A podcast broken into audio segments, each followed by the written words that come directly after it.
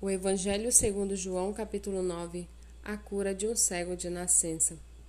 Enquanto Jesus caminhava, viu um homem cego de nascença, e os seus discípulos perguntaram: Mestre, quem pecou para que este homem nascesse cego? Ele ou os pais dele? Jesus respondeu: Nem ele pecou, nem os pais dele, mas isso aconteceu para que nele se manifestem as obras de Deus.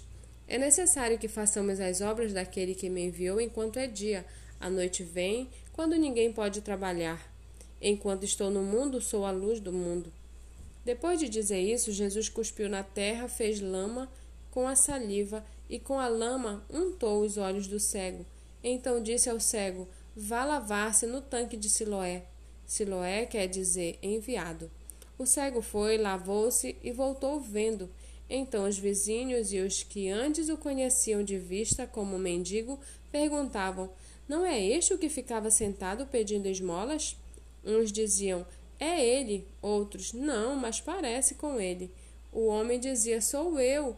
Então lhe perguntaram: Como foram abertos os seus olhos? Ele respondeu: O homem chamado Jesus fez lama, passou nos meus olhos e disse: Vá ao tanque de Siloé e lave-se.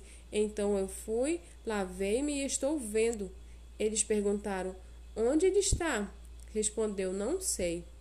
Levaram os fariseus aquele que antes era cego, e era sábado, o dia em que Jesus fez a lama e abriu os olhos. E, lhes abriu, e lhe abriu os olhos. Então os fariseus lhe perguntaram outra vez como podia ver. Ele respondeu: Ele pôs lama sobre os meus olhos, lavei-me e estou vendo. Por isso, alguns dos fariseus diziam: Esse homem não é de Deus, porque não guarda o sábado.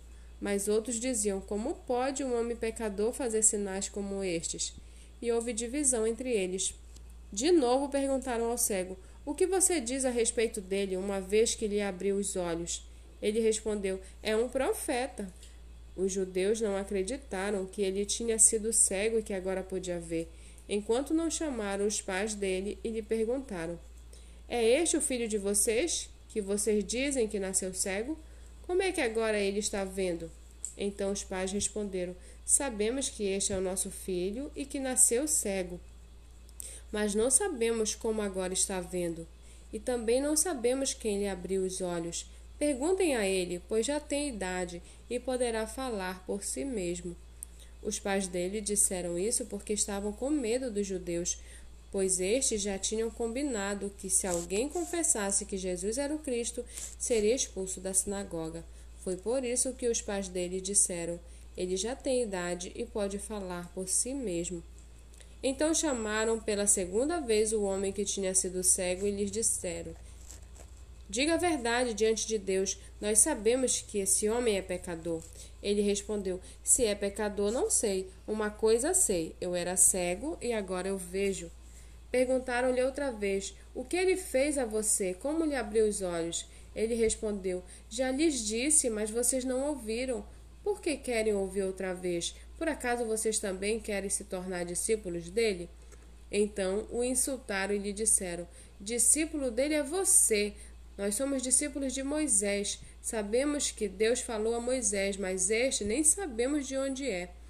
O homem respondeu: É estranho que vocês não saibam de onde ele é, mas ele me abriu os olhos. Sabemos que Deus não atende a pecadores.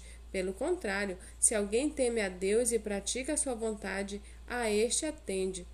Desde que o mundo existe, jamais se ouviu que alguém tenha aberto os olhos de um cego de nascença. Se este homem não fosse de Deus, não poderia ter feito nada. Mas eles disseram: Você nasceu cheio de pecado e quer nos ensinar? E, e o expulsaram. Jesus ouviu que eles tinham expulsado o homem. Ao encontrá-lo, perguntou: Você crê no filho do homem? Ele respondeu: Quem é? Quem é, Senhor, para que eu creia nele? E Jesus lhe disse: Você já o tem visto, e é aquele que está falando com você. Então ele afirmou: Eu creio, Senhor, e o adorou. Jesus continuou: Eu vim a este mundo para juízo, a fim de que os que não veem vejam, e os que veem se tornem cegos. Alguns dos fariseus que estavam perto dele perguntaram-lhe: Por acaso também nós somos cegos? Jesus respondeu: Se vocês fossem cegos, não teriam pecado algum. mas porque agora dizem: Nós vemos, o pecado de vocês permanece.